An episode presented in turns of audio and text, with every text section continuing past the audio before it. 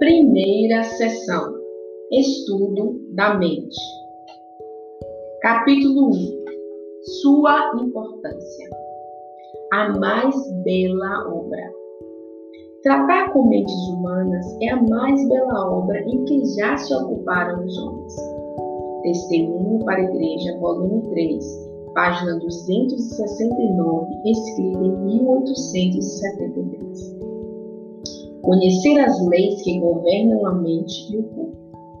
É dever de toda pessoa, por amor de si mesma e por amor da humanidade, instruir-se quanto às leis da vida e a elas prestar conscienciosa obediência. Todos precisam familiarizar-se com esse organismo, o mais maravilhoso de todos, que é o corpo humano. Devem compreender as funções dos vários órgãos e a dependência de uns para com os outros, quanto ao funcionamento de todos. Cumpre-lhes estudar a influência da mente sobre o corpo, e deste sobre aquela, e as leis pelas quais são elas regidas. Ciência do Bom Viver, página 128, escrita em 1905. Educar e disciplinar a mente. Não importa quem sois, o Senhor vos abençoou com faculdades intelectuais susceptíveis de muito melhoramento. Cultivai vossos talentos com perseverante fervor. Educai e disciplinai a mente mediante o estudo, a observação e a reflexão. Não podeis alcançar a mente de Deus a menos que ponhais em uso todos os poderes as faculdades mentais se fortalecerão e desenvolverão se vos puserdes a trabalhar no temor de Deus, com humildade e com fervorosa oração. Um propósito resoluto operará milagres. Espaço de Vida de Ellen G. White, página 275, escrita em 1915 potencialidade da mente disciplinada. Cumpre exercer o domínio sobre si mesmo. A mente vulgar, bem disciplinada, realizará trabalho maior e mais elevado que o espírito mais altamente instruído, e que os maiores talentos sem o domínio próprio.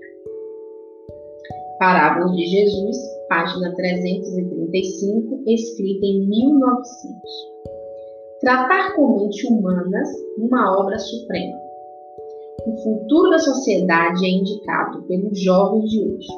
Nele vemos os futuros mestres, legisladores e juízes, os líderes e o povo que determinam o caráter e destino da nação. Quão importante, pois, é a missão dos que devem formar os hábitos e influenciar a vida da geração nascente. Tratar com a mente é a maior obra já confiada aos homens. O tempo dos pais é demasiado valioso para ser gasto na satisfação do apetite ou na perseguição de riquezas ou das modas. Pôs-lhes Deus nas mãos a preciosa mocidade, não somente para ser preparada para um lugar de responsabilidade nesta vida, mas para as cortes celestes Esperança 270. A utilidade do professor depende de uma mente educada. A utilidade do professor não depende, porém, tanto das aquisições intelectuais que possua, como da norma que ele tenha por objetivo. O verdadeiro professor não se contenta com pensamentos obtusos, espírito indolente ou memória procura constantemente execuções mais elevadas e melhores métodos. Sua vida é de contínuo crescimento.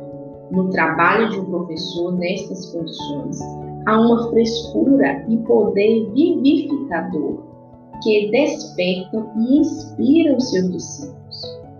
Educação, página 278, escrito em 1903 ele se esforçará por alcançar a mais alta excelência mental e moral. Conhecer-nos a nós mesmos é grande ciência. O mestre que se aprecia devidamente deixará que Deus lhe molde e discipline a mente, e conhecerá a origem de sua força. O conhecimento de si mesmo leva à unidade e à confiança em Deus. Não toma, porém, o lugar dos esforços para o aperfeiçoamento próprio. Aquele que compreende as próprias deficiências não se poupará apenas para alcançar a mais alta norma possível na excelência física, mental e moral. No preparo da mocidade não deve ter parte pessoa alguma que se satisfaça com uma norma baixa. Testemunhos especiais sobre educação, escrita em maio de 1896, e conselhos para professores e pais e estudantes. Página 67. Prepara para a eternidade. Em toda a vossa obra, cumpre-vos, cumpre-vos fazer como o lavrador ao trabalhar pelos frutos da terra. Na aparência, ele desperdiça semente, enterrando-a no solo. No entanto, ela vem a germinar o poder do Deus vivo comunica-lhe vida e vitalidade. E eis que aparece primeiro a erva, depois a espiga. São Marcos 4, 28. Estudai este maravilhoso processo. Oh, há tanto a aprender, tanto a compreender. Se desenvolvermos a mente ao máximo de nossa capacidade, havemos de continuar através da eternidade a estudar os caminhos e obras de Deus e conhecer mais e mais a seu respeito. Conselhos aos professores, pais e estudantes, página 252, escrita em 1913. A ciência do cristianismo e a mente.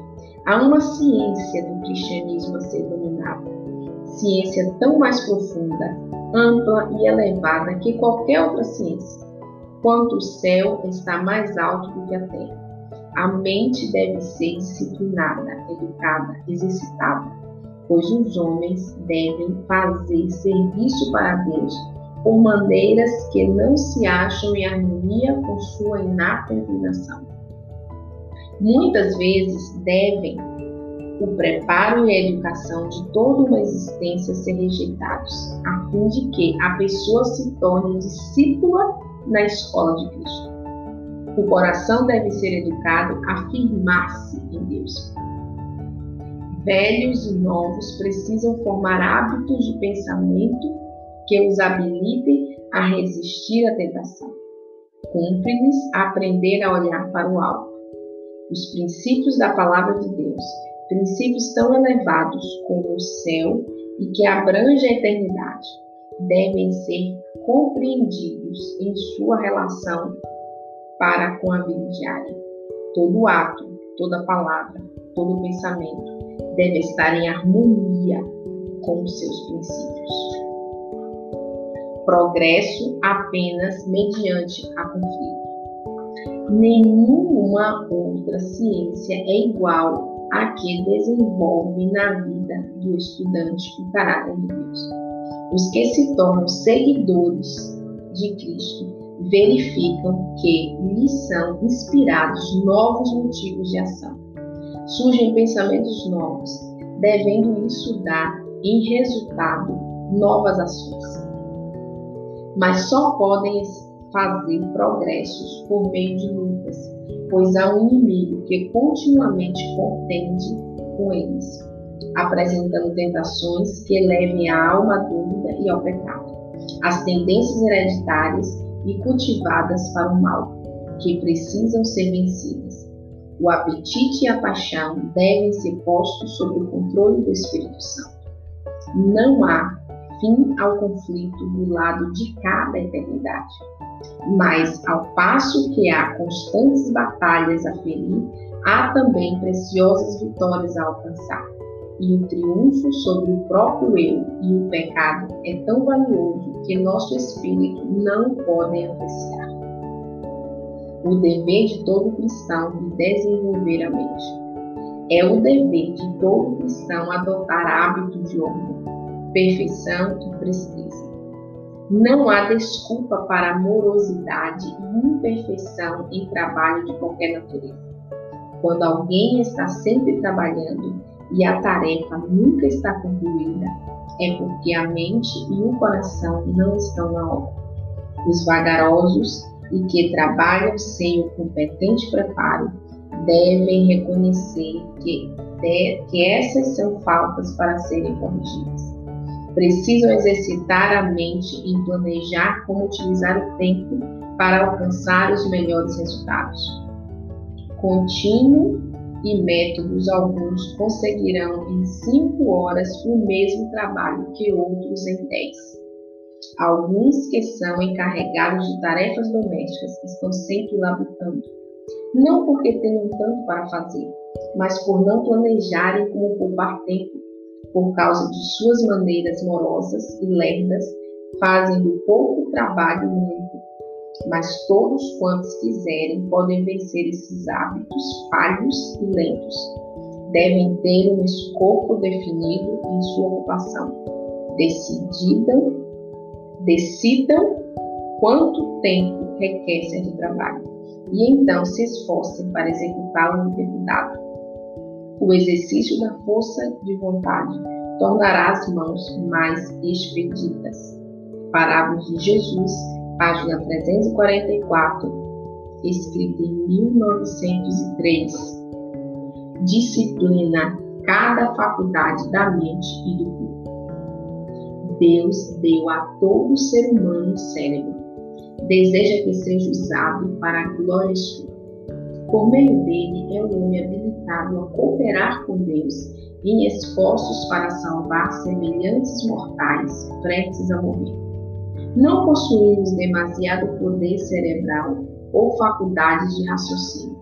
Cumpre-nos educar e exercitar toda a faculdade da mente do corpo. O mecanismo humano que Cristo adquiriu, de maneira que podemos pôr no melhor uso possível. Devemos fazer tudo quanto pudermos para fortalecer essas faculdades pois Deus se agrada de que nos tornemos mais e mais eficientes colaboradores seus. Sermão no Sanatório Santa Helena, em 1904. A mente cultivada mede o homem. Nunca penseis que já aprendeste o suficiente. O que podeis afrouxar agora vossos esforços? O espírito cultivado é a medida do homem Vossa educação deve continuar através da vida inteira. Deveis aprender todos os dias e pôr em prática os conhecimentos adquiridos. É frisante a semelhança entre um campo não cultivado e uma mente inculta. As crianças e os jovens já têm na mente e no coração sementes corruptas, prontas a brotar e dar sua perversora colheita. E são necessários o máximo cuidado e vigilância no cultivar e entesourar na mente as preciosas sementes da verdade bíblica. Revisão e Arautos, escrito em 1886. Aquisição de conhecimento e cultura mental. Do justo emprego do tempo depende nosso êxito no conhecimento e cultura mental. A cultura do intelecto não precisa ser tolhida por pobreza, origem humilde ou circunstâncias desfavoráveis. Contanto que se aproveitem os momentos, alguns momentos aqui e outros ali, que poderiam ser dissipados em conversas inúteis, as horas matutinas tantas vezes desperdiçadas no leito o tempo gasto em viagens de ônibus ou trem, ou em espera na estação, os minutos de espera pelas refeições, de espera pelos que são impontuais. Se tivesse um livro à mão e estes retalhos de tempo fossem empregados estudando, lendo ou meditando, que não poderia ser conseguido. O propósito resoluto, a aplicação persistente e cautelosa economia de tempo, habilitarão os homens para adquirir o conhecimento e disciplina mental que os qualificarão para quase qualquer posição de influência e utilidade. Parábolas de Jesus, página 343 e 344, escrita em 1900. Mentes compreensivas são de grande valor no trato de enfermos. Grande sabedoria é necessária no trato das doenças produzidas pela mente. Um coração dolorido, enfermo, um espírito desalentado requerem tratamento brando. A simpatia e o tato se demonstrarão frequentemente maior benefício ao enfermo do que o mais hábil tratamento executado de modo frio e indiferente. Ciência do Bom Viver, páginas 243 e 244, escrita em 1905. Compreender as mentes e a natureza humana ajudam na obra da salvação. Sede resolutos em vos tornardes úteis e eficiente como Deus quer. Sede pontuais e fiéis em tudo quanto empreenderdes. Aproveitai toda oportunidade ao vosso alcance para fortalecer o intelecto. Seja o estudo de livros combinado com muito trabalho manual e assegurai-vos por esforço fiel vigilância e oração, a sabedoria que é ensina. Isto vos dará educação completa. Assim podeis crescer no caráter e ter influência sobre outras mentes, habilitando-vos a conduzi-las na vereda da justiça e santidade. Parábolas de Jesus, página 334, escrita em 1900. Mecânicos, advogados, comerciantes, homens de todas as atividades e profissões, educam-se de modo a poder tornar-se mestres em seu mistério.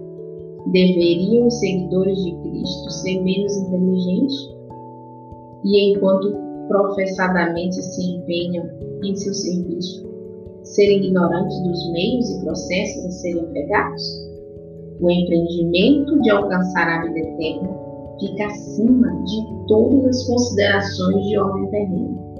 A fim de guiar almas para junto de Cristo, tem de haver conhecimento da natureza humana, bem como um estudo da mente humana.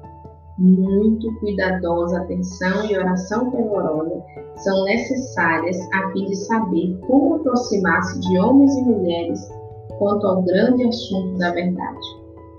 Volume 4 Testemunho para a Igreja, página 67, escrita em 1886. Faculdades cultivadas aumentam a demanda de nossos serviços. Pela falta de decisão de se reformarem radicalmente, as pessoas podem tornar-se arraigadas em maus costumes ou, pelo cultivo de todas as suas faculdades, adquirir a capacidade de fazer muito melhor serviço serão procuradas em toda e qualquer parte, serão apreciadas por tudo de que são dignas. Parábola de Jesus, página 344, escrito em 1900. Podemos atingir quase a excelência dos anjos. O Senhor deu ao homem capacidade de contínuo desenvolvimento e assegurou-lhe todo o auxílio possível na obra, pelas providências da graça divina podemos atingir quase a excelência dos anjos. Revisão e Arautos, escrita em 1882.